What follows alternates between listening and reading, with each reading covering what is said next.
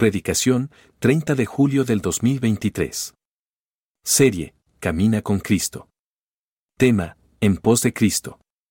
Cita, Primera Carta de Juan, capítulo 1, versículo 1 al capítulo 2, versículo 6.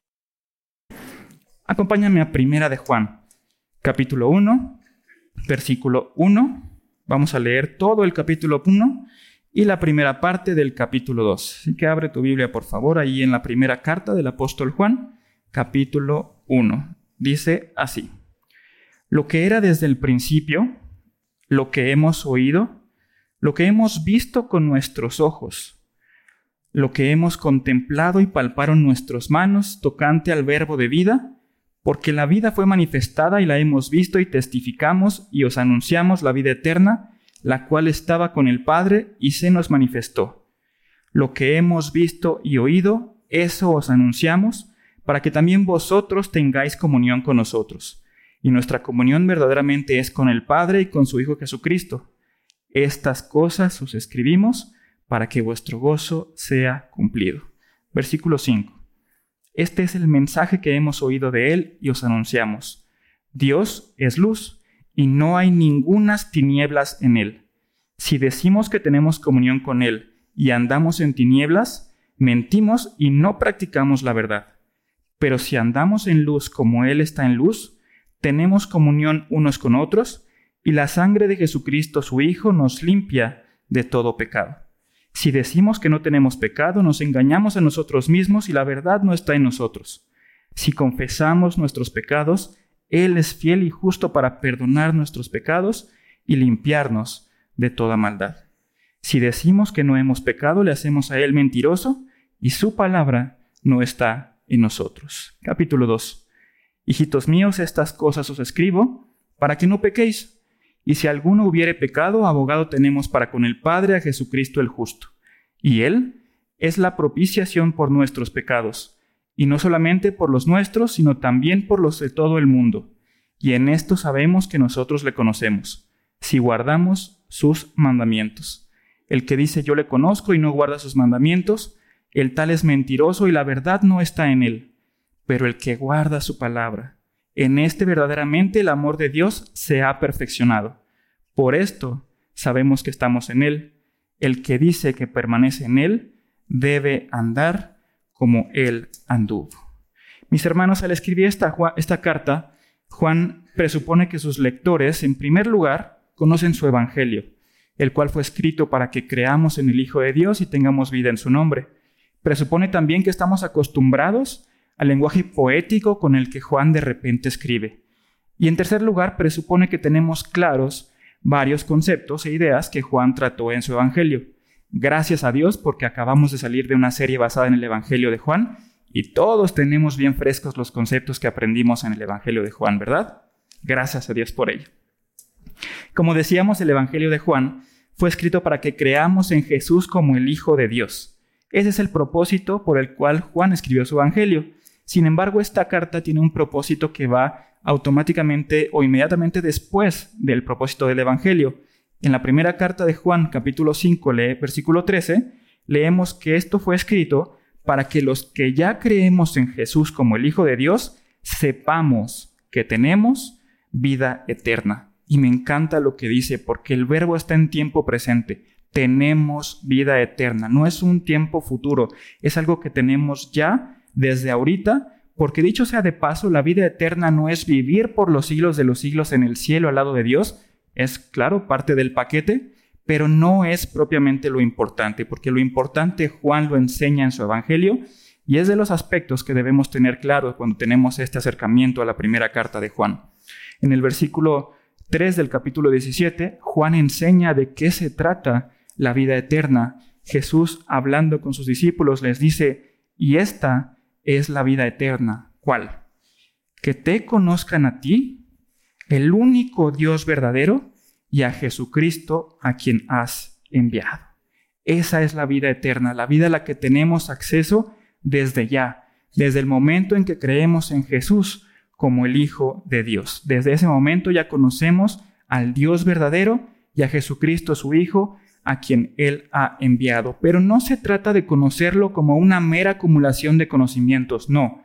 Juan quiere que lo experimentemos en nosotros mismos, que lo palpemos como Él lo hizo, porque Cristo mismo, mis hermanos, Cristo, en Cristo, perdón, hemos sido receptores de la misericordia, de la gracia, del amor y del perdón de Dios. De eso se trata de la vida eterna, de conocer a Dios, pero conocerlo no como una acumulación de datos o sabiduría meramente intelectual, sino como una experiencia, una situación real en cada una de nuestras vidas.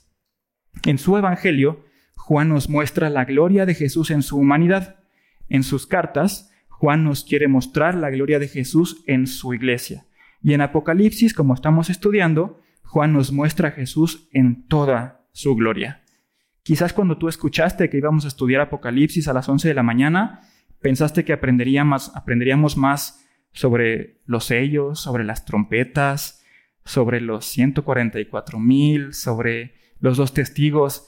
Y entonces empieza Isaías a enseñar Apocalipsis y ¿qué es lo primero que dice? Vamos a Génesis 1. Otra vez vamos a Génesis 1. ¿Dónde están los sellos, los profetas, los testigos? No. Dice Isaías, vamos a Génesis 1. Y no es por espantarte, pero también en este estudio de la carta de Juan iremos a Génesis 1, porque es importante que conozcamos el relato del principio, el relato de la creación.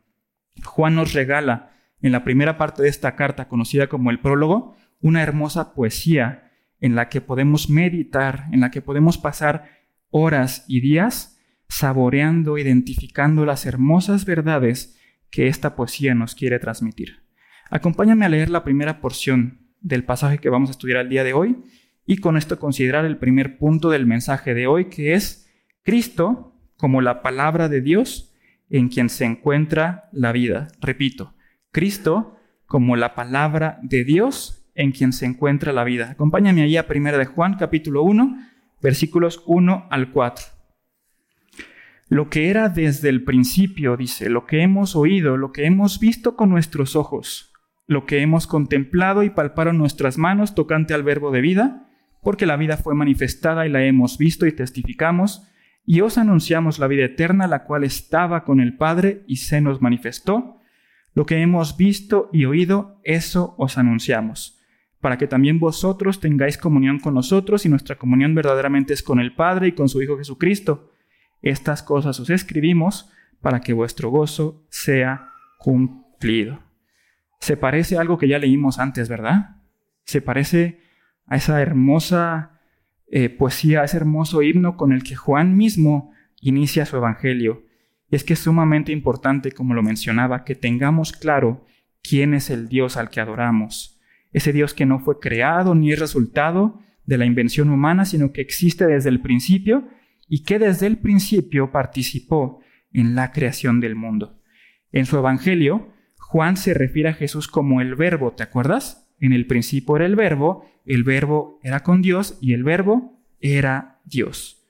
Vamos a Génesis 1 para que nos demos cuenta cómo fue creado el mundo, de hecho de una manera más concreta, y permítanme la expresión, cuál fue la herramienta que Dios utilizó para crear este mundo y todo lo que vemos en él. Génesis capítulo 1. Voy a estarme saltando un par de versículos para que la lectura sea un poquito eh, fluida, pero pongamos atención en Génesis 1, versículo 1. Dice, en el principio creó Dios los cielos y la tierra, y la tierra estaba desordenada y vacía, y las tinieblas estaban sobre la faz del abismo, y el Espíritu de Dios se movía sobre la faz de las aguas. Versículo 3. Y dijo Dios, sea la luz, y fue la luz, y vio Dios que la luz era buena, y separó Dios la luz de las tinieblas. Versículo 6. Luego dijo Dios, haya expansión en medio de las aguas, y separe las aguas de las aguas, e hizo Dios la expansión, y separó las aguas que estaban debajo de la expansión de las aguas que estaban sobre la expansión. Versículo 9. Dijo también Dios, Júntense las aguas que están debajo de los cielos en el lugar y descúbrase lo seco. Y fue así, y llamó Dios a lo seco tierra, y a la reunión de las aguas llamó mares. Versículo 11. Después dijo Dios, produzca la tierra hierba verde, hierba que dé semilla, árbol de fruto que dé fruto, según su género, que su semilla esté en él, sobre la tierra, y así fue. Versículo 14. Dijo Luego, Dios haya lumbreras en la expansión de los cielos para separar el día de la noche y sirvan de señales para las estaciones, para días y años. Versículo 20. Dijo Dios, produzcan las aguas seres vivientes y aves que vuelan sobre la tierra en la abierta expansión de los cielos. Ahora sí que, ¿cómo se llamó la obra? Dijo Dios. Exactamente, mis hermanos. Dios usó su voz, Dios usó su palabra, Dios usó su verbo, Dios usó su voz para crear todo lo que existe. Y cuando Juan habla de Jesús como el verbo, como esta palabra de Dios, podemos de alguna manera decir que Dios usó a Jesús para crear todo lo que el día de hoy existe. En Jesús, como lo aprendemos en el himno de Juan, capítulo 1, versículo 3, en Jesús estaba la vida. Todas las cosas por Él fueron hechas y sin Él nada de lo que ha sido hecho fue hecho. Dicho de unas palabras más sencillas, sin Jesús, nada de lo que existe podría haber existido. Jesús es la voluntad de Dios. Jesús es el poder de Dios. Jesús es la manifestación de Dios. Cuando tú y yo hablamos, cuando tú y yo platicamos, nuestras palabras dicen mucho acerca de quiénes somos nosotros, revelan mucho acerca de nuestra identidad. Y lo mismo pasa con Cristo. Juan escribió que a Dios nadie le vio jamás, sino que el unigénito Hijo Él le dio a conocer. De tal manera que cuando escuchamos la voz de Dios, cuando escuchamos a Cristo, podemos conocer mucho acerca del carácter de Dios. Y corrijo, no es que podamos conocer mucho acerca del carácter de Dios. Conociendo a Jesús podemos conocer todo acerca de Dios. He escuchado en algunas iglesias, en algunas conferencias, que ciertas características de Dios son muy profundas y están ocultas y son imposibles de alcanzar. Eso es no tener conocimiento de quién es Jesús y de este Jesús como la, como la voz, como el verbo, como la palabra que sale de la boca de Dios para que a través del conocimiento de Jesús sepamos quién es el Dios al cual adoramos. Acompáñame a revisar un texto igual de hermoso, igual de poético, escrito por otro autor, pero que también revela muchas características acerca de este Jesús en pos de quien vamos y ante quien estamos llamados a caminar. Vamos al libro de Colosenses, capítulo 1, versículo 15, por favor. Carta de Pablo a los Colosenses, capítulo 1, versículo 15.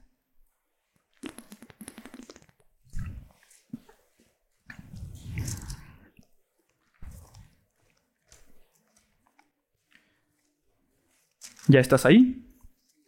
Colosenses 1, versículo 15. Está Pablo a través de este himno que cantaba la iglesia, pidiéndole a Dios que les concediera a sus hermanos en Colosas esta sabiduría espiritual que ellos necesitaban. Y checa lo que dice Pablo respecto del Hijo de Dios en quien está la sabiduría. Colosenses 1.15. Él, hablando de Cristo, es la imagen del Dios invisible, el primogénito de toda la creación. Pablo se refiere a Jesús como la imagen, lo cual significa el retrato exacto del Dios invisible, y se refiere a Cristo como el primogénito de toda creación, el primero. Pero ojo, no debemos entender el primogénito de la creación como el primero de los creados, sino como el poder, el origen y la fuente a través de la cual todo fue hecho. Repito porque es importante. No es que Cristo sea el primogénito de los creados, no significa, perdón, que Cristo sea el primogénito de la creación, no significa que, que, Jesús sea el primero de los creados, sino que Jesús es el primero, el poder, la fuente y el origen a través de la cual todo fue hecho. ¿Y cómo sabemos esto? Pablo mismo nos lo sigue diciendo. Acompáñame ahí en Colosenses 1, versículos 16 y 17. Porque en Él, Cristo, fueron creadas todas las cosas las que hay en los cielos y las que hay en la tierra, visibles e invisibles, sean tronos, sean dominios, sean principados, sean potestades, todo fue creado por medio de Él y para Él.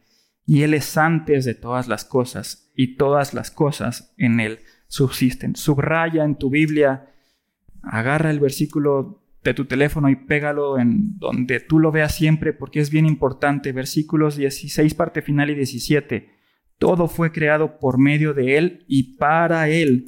Y Él es antes, el primogénito. Él es antes de todas las cosas y todas las cosas en Él subsisten. Qué hermoso que este Cristo al que adoramos, este Cristo del que predicamos domingo a domingo, este que es Rey de Reyes y Señor de Señores, es coautor, es herramienta, es copartícipe de la creación de todo lo que vemos el día de hoy. Y así como es hermoso esto que acabamos de decir, igualmente es impresionante que este Cristo poderoso, creador, primogénito, viva imagen del Dios verdadero, se humilló a sí mismo de tal manera que vino a este mundo que había sido creado por Él y para Él. Él se humilló y vino a este mundo para tomar una forma de hombre, y siendo hombre, como enseña Filipenses, se hizo siervo, y siendo siervo fue obediente hasta llevar su muerte de cruz, hasta morir en la cruz para pagar el precio de los pecados tuyos, míos y de todo el mundo. ¿Qué otra respuesta podemos tener ante estas hermosas revelaciones? ¿Qué, ¿De qué otra manera podemos reaccionar ante esto que Juan nos está enseñando?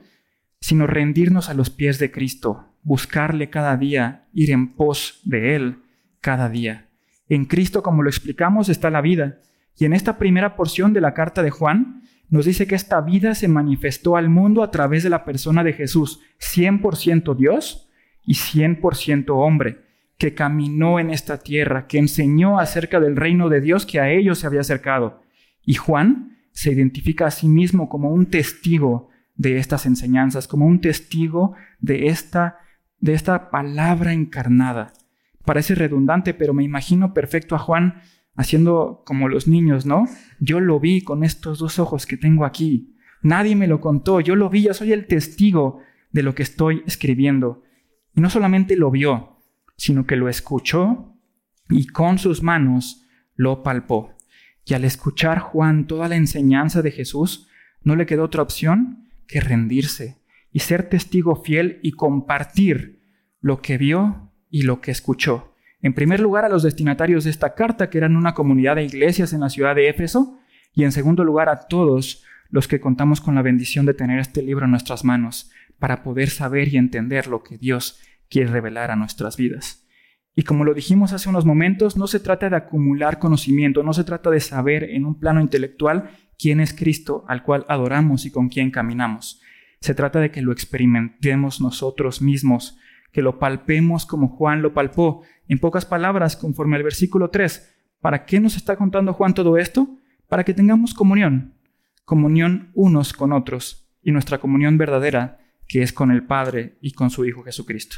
Con esto en mente vamos a pasar al segundo punto del mensaje de hoy, en el que decimos que tenemos comunión porque la luz, la verdad y la palabra mora en nosotros. Punto 2 del tema de hoy, tenemos comunión porque la luz, la verdad y la palabra mora en nosotros. Acompáñame a nuestro texto base, Primera de Juan, capítulo 1, versículos 5 al 10. Primera de Juan, capítulo 1, versículos 5 al 10. Este es el mensaje que hemos oído de él y os anunciamos. Dios es luz, y no hay ningunas tinieblas en él. Si decimos que tenemos comunión con Él y andamos en tinieblas, mentimos y no practicamos la verdad. Pero si andamos en luz, como Él está en luz, tenemos comunión unos con otros y la sangre de Jesucristo su Hijo nos limpia de todo pecado. Si decimos que no tenemos pecado, nos engañamos a nosotros mismos y la verdad no está en nosotros. Si confesamos nuestros pecados, él es fiel y justo para perdonar nuestros pecados y limpiarnos de toda maldad. Si decimos que no hemos pecado, le hacemos a Él mentiroso y su palabra no está en nosotros. La palabra comunión que aparece aquí en esta, parte, en esta porción de la carta de Juan se usa mucho en este vocabulario cristianoide moderno, ¿no? Y en realidad el término o la palabra que hemos acuñado es el original en griego, koinonía. Entonces, ahí tienes a un par de hermanos que un sábado por la tarde van a echarse unos tacos, se toman una foto, la suben al Facebook con el título En Coinonía y ya se sienten bien espirituales. No me malentiendas, por supuesto que estar echando los tacos con tu hermano o con tu hermana es parte de la comunión, pero no es lo primordial, no es a lo que Juan se quiere referir cuando nos enseña sobre la comunión en esta porción. En principio de cuentas, mis hermanos, porque ir a comer tacos, ir al cine, ir a una carne asada, es algo que podemos hacer indistintamente con creyentes y con no creyentes. Pero la comunión, la coinonía a la que Juan se refiere en esta porción, es algo que solo puede estar presente entre creyentes, por una sencilla razón, porque solamente entre creyentes se encuentra la presencia de Dios. Solo en medio de esa comunidad que forman los creyentes y que llamamos iglesia, se cumple la voluntad y el propósito de Dios para el ser humano, porque es en medio de esa comunidad y de los miembros que la componen que Cristo mora, que la luz, la vida y la palabra mora. Me explico. Los versículos 5, 6 y 7 dicen que eh, Dios es luz y que si andamos y que en él, perdón, no hay ninguna tinieblas. Si decimos que tenemos comunión y andamos en tinieblas, mentimos y no practicamos la verdad. Pero si andamos en luz como él está en luz, tenemos comunión unos con otros y la sangre de su Hijo Jesucristo nos limpia de todo pecado.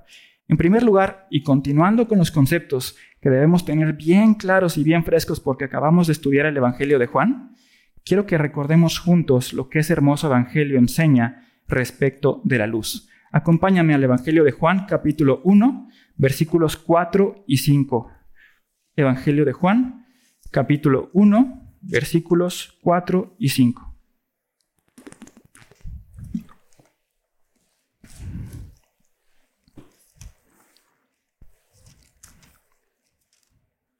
Juan 1, versículo 4 dice, en él estaba la vida y la vida era la luz de los hombres. La luz en las tinieblas resplandece y las tinieblas no prevalecieron sobre ella, contra ella. En él, hablando del verbo, estaba la vida, y la vida era la luz que resplandecía y las tinieblas no prevalecieron sobre ella. Ahí mismo en Juan 1 vamos al versículo 9 aquella luz verdadera que alumbraba a todo hombre, venía a este mundo. Acompáñame a Juan capítulo 3, versículos 16 al 19. Un par de hojitas adelante. Juan 3, hablando Jesús con Nicodemo, versículos 16 al 19. Te lo sabes, de tal manera amó Dios al mundo que ha dado a su Hijo unigénito para que todo aquel que en él cree no se pierda, mas tenga vida eterna, porque no envió Dios a su Hijo al mundo para condenar al mundo, sino para que el mundo sea salvo por él. El que en él cree no es condenado, pero el que no cree ya ha sido condenado porque ha creído en el nombre del unigénito Hijo de Dios. Ojo aquí, esta es la condenación, que la luz vino al mundo, y los hombres amaron más las tinieblas que la luz porque sus obras eran malas. Ojo aquí con esto, la luz vino al mundo. Vamos ahora a Juan 8, Juan capítulo 8, otras ¿Cuántas hojitas adelante? Juan capítulo 8, versículo 12.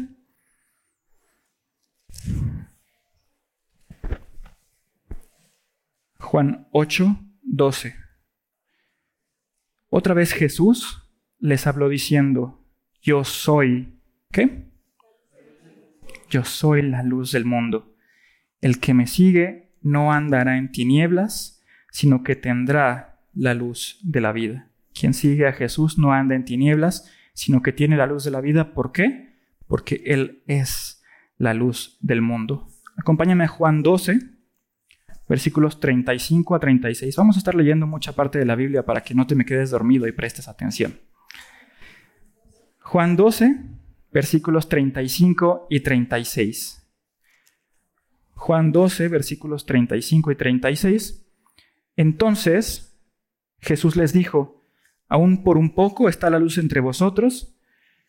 Perdón, aún por un poco está la luz entre vosotros. Andad entre tanto que tenéis la luz, para que no os sorprendan las tinieblas, porque el que anda en tinieblas no sabe a dónde va. Entre tanto tenéis la luz, creed en la luz, para que seáis hijos de la luz. Jesús anunciando su muerte eh, y diciendo que por un poco Él seguirá aquí y que conviene andar en la luz mientras la luz está aquí y que nos invita a creer en la luz para ser hijos de la luz. Y allí mismo en Juan 12, versículo 46, dice así, yo, la luz, he venido al mundo para que todo aquel que cree en mí no permanezca en tinieblas. Mis hermanos, la conclusión es sencilla y está en tu cabeza desde hace rato. La luz es una persona, es Cristo mismo. el que ha creído en Cristo es hijo de la luz, es hijo del Dios vivo y verdadero y no permanece en tinieblas, pues el sacrificio de Cristo y su sangre derramada en la cruz nos ha limpiado de todo pecado. Andar en luz es andar en Cristo, en una persona. Tú me puedes decir, la sangre de Cristo me ha limpiado, pero yo sigo pecando. Y es más, hoy mismo, antes de llegar aquí, quizás muchos de nosotros pecamos. Puede ser que sí, que sigamos pecando, pero como estudiamos y aprendimos en el estudio de la carta de Pablo a los romanos, no pecamos porque somos pecadores, porque al creer en Cristo nuestra naturaleza pecaminosa fue destruida y transformada en una nueva naturaleza.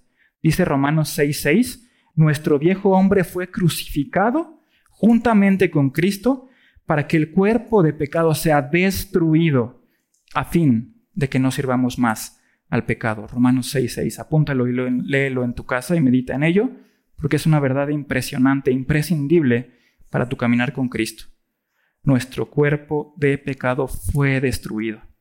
Pecamos, como aprendimos en Romanos, porque seguimos en este cuerpo mortal que es susceptible a los apetitos y tentaciones de este mundo, mientras y hasta en tanto Cristo no regrese y transforme este, esta materia corruptible en un cuerpo incorruptible, en un cuerpo de gloria. ¿Tú te acuerdas qué es lo que sucedió en la última cena que Jesús compartió con sus discípulos? Estaban ellos cenando en el lugar del aposento alto. Y Juan 13 nos narra esta maravillosa historia en la que de repente Jesús se pone de pie, se levanta de la mesa, se quita el manto y se pone a lavar los pies de sus discípulos. Pedro evidentemente no, no quiere permitir que el Señor le lave los pies y le dice, no lo vas a hacer.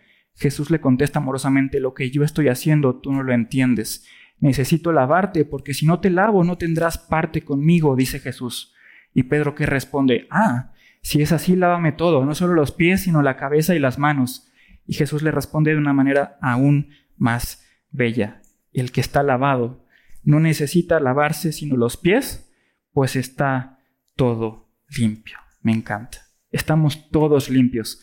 Y de tanto en tanto que pecamos necesitamos simplemente lavarnos los pies. No pecamos por ser pecadores, pecamos por estar abiertos a este mundo de tentación. Y no necesitamos ser todos lavados, sino simplemente nuestros pies ser lavados.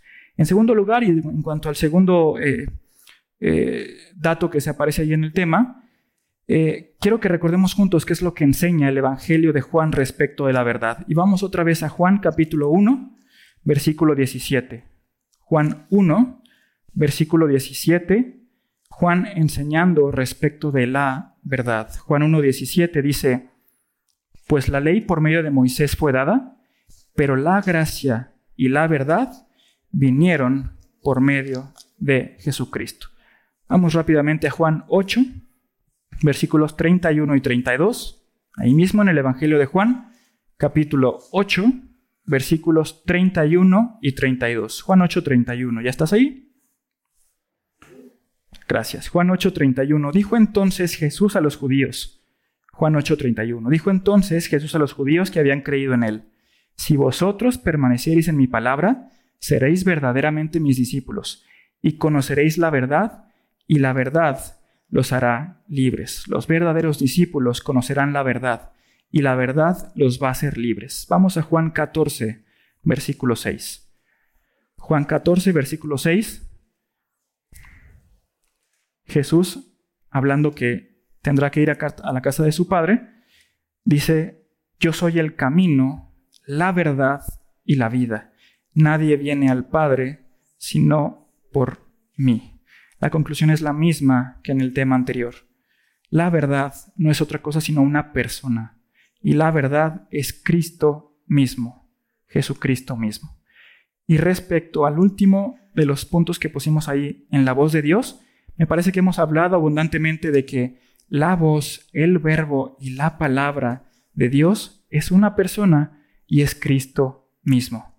Ahí mismo en donde estás, Juan 14, vamos a leer versículos 22 y 23 para ir aterrizando un poquito la conclusión de lo que debemos entender por la comunión y la coinonía a la que Juan se refiere en la primera de sus cartas. Juan 14, versículos 22 y 23. Le dijo Judas, no el Iscariote, Señor, ¿cómo es que te manifestarás a nosotros y no al mundo? Respondió Jesús y le dijo, El que me ama, mi palabra guardará, y mi Padre le amará, y vendremos a él y haremos morada con él.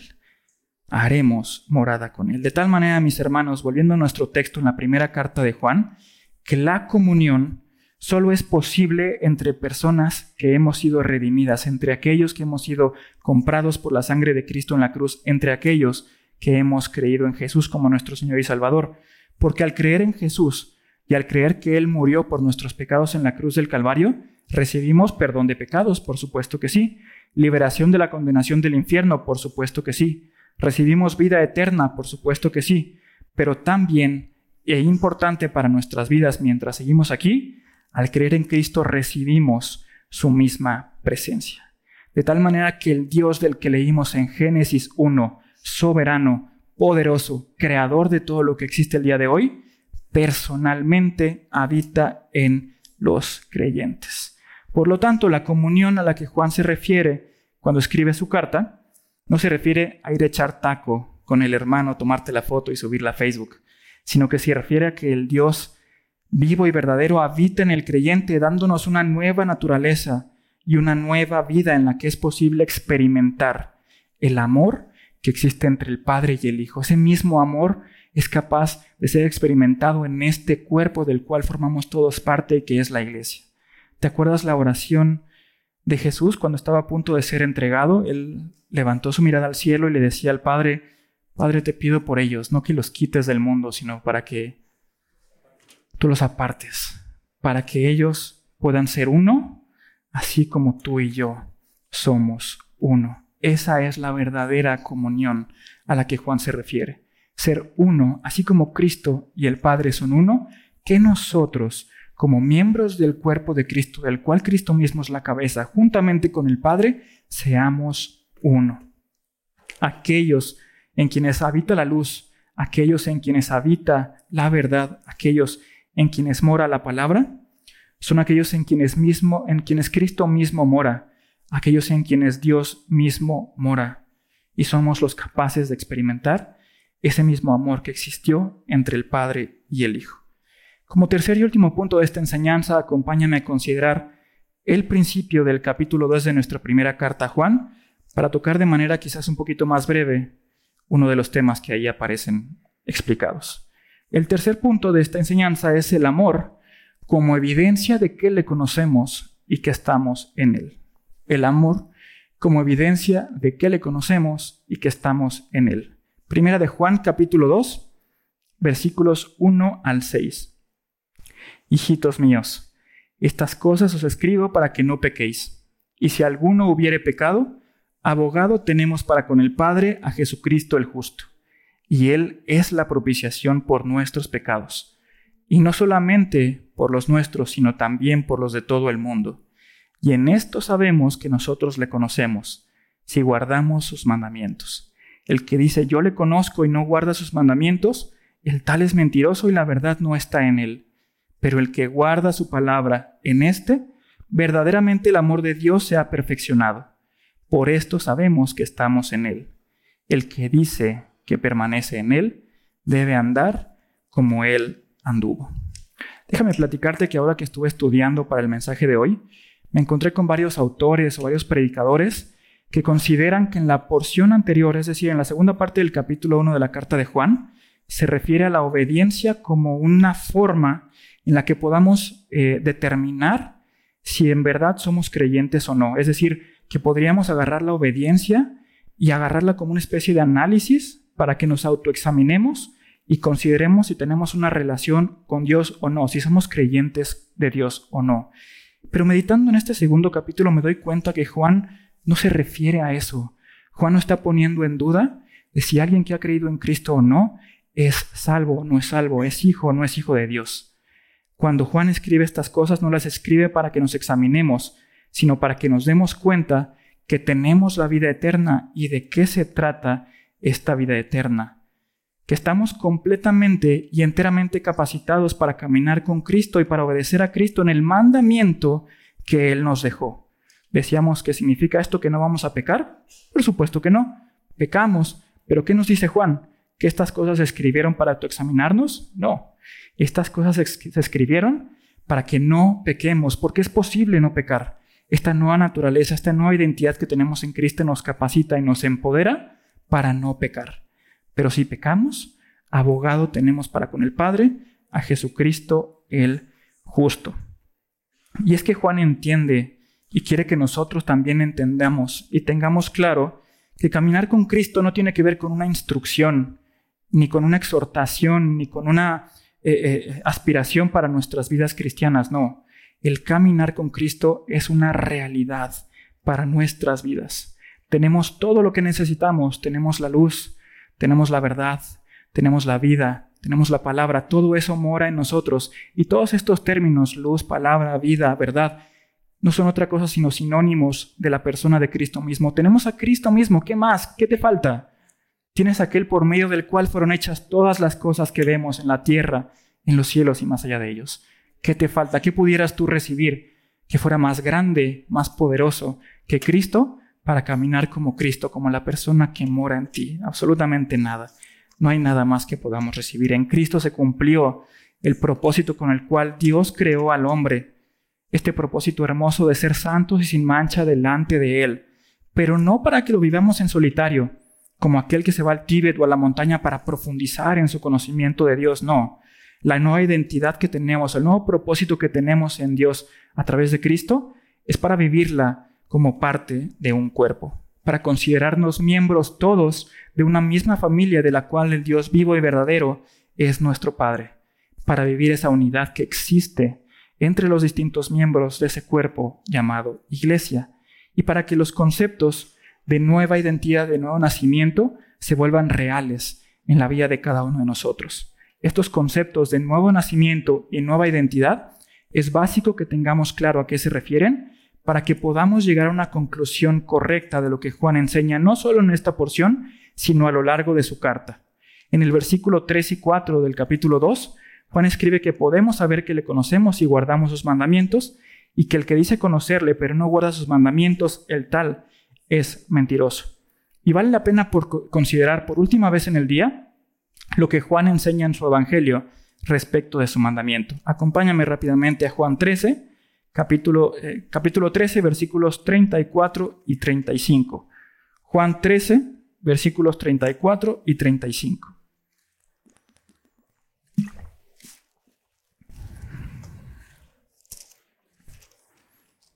Juan 13 es Jesús dando este discurso en el aposento alto antes de ser entregado.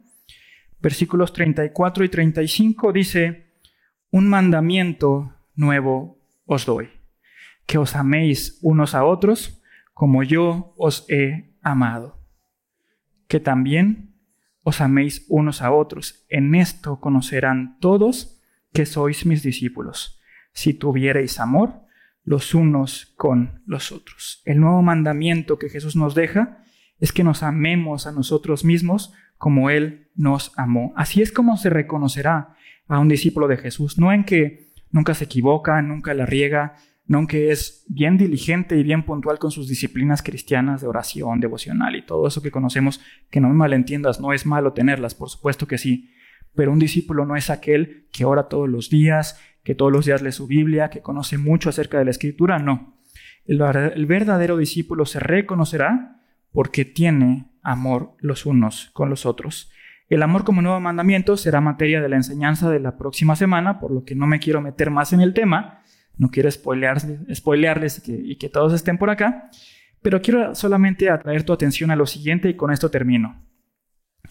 La iglesia, esta comunidad de creyentes de la cual tú y yo formamos parte, es el único lugar en el que se puede experimentar el amor verdadero del que Juan nos está hablando. Un amor como el que Jesús tuvo con sus discípulos y un amor como el que, como el que Jesús tuvo contigo y conmigo. En ningún otro lugar se puede encontrar esta clase de amor, porque solo en este grupo de creyentes llamado iglesia es que está la presencia de Cristo mismo, que nos capacita para amar de esta manera. La iglesia, por eso te decía que es importante el concepto del nuevo nacimiento, la iglesia está compuesta por creyentes, por miembros que tienen mucho tiempo en el Evangelio y que son maduros, pero también está compuesta por miembros que son inmaduros, que no han sido instruidos en la verdad de todas estas cosas que estamos explicando. Y también está compuesta por nuevos creyentes, por personas que hace escasos días, semanas o meses decidieron seguir a Cristo y aceptarlo como Señor y Salvador. Y me encanta considerar este concepto de nuevo nacimiento porque no encuentro una figura más atinada. Y me refiero a lo siguiente. Tú piensa en un bebé, un recién nacido físicamente hablando. Tú le puedes pedir a un bebé que corra un maratón y no lo va a hacer. Y por el hecho de no haber corrido el maratón no quiere decir que ese bebé no es humano. Ese bebé hay que enseñarle a caminar, hay que enseñarle a correr. Y una vez que sabe correr hay que capacitarlo y entrenarlo para las exigencias propias que implica correr un maratón. Es lo mismo con la vida cristiana, es lo mismo con cada uno de nosotros. Nosotros en algún momento, hace años, hace meses o hace semanas, nacimos de nuevo. Pero hay entre nosotros los recién nacidos. Y tú no puedes pedirle a un recién nacido que ame de la manera en la que Cristo amó si no le has enseñado que es capaz de amar como Cristo amó. Por eso es tanta insistencia en que vengas a los estudios bíblicos que tenemos. Por eso tanta insistencia eh, eh, en que vinieras a Romanos, en que vengas a Apocalipsis. Por eso se abrió de nueva cuenta el grupo de hombres. Por eso estamos tan metidos con las mujeres, con la conferencia que va a haber y con los, con los estudios y, y enseñanzas que tienen aquí. Porque la enseñanza es básica para que el nuevo nacido sepa quién es y de qué es capaz ahora en Cristo, para enseñarle que el amor, repito, no se trata de una instrucción, no se trata de una exhortación, no se trata de una aspiración para nuestras vidas, es algo real, algo palpable, porque el amor en sí mismo es una persona. Y el amor es Cristo. Y si Cristo mora en nosotros, entonces somos capaces, estamos equipados, enteramente preparados para imitar a Cristo y amar y perdonar de la manera en la que Cristo amó y perdonó mientras anduvo por esta tierra. Vamos a terminar adorando a nuestro Dios, cantándole que Él es nuestra roca. Yo no soy eh, multitask, porque pues, soy hombre, muchas mujeres sí lo son, pero quisiera que cantaras y que a la par de que cantes, medites en tu mente lo que acabamos de aprender. ¿Quién es aquel que mora en nosotros? ¿Quién es aquel que nos capacita y nos empodera para caminar con Cristo? ¿Quién es la luz? ¿Quién es la verdad? ¿Quién es la vida? ¿Quién es el verbo, la palabra? Que es Jesús, nuestra roca fuerte. Si no puedes hacerlo como yo, no te preocupes, solo canta y meditas por la tarde y regreso con ustedes. Dios les bendiga.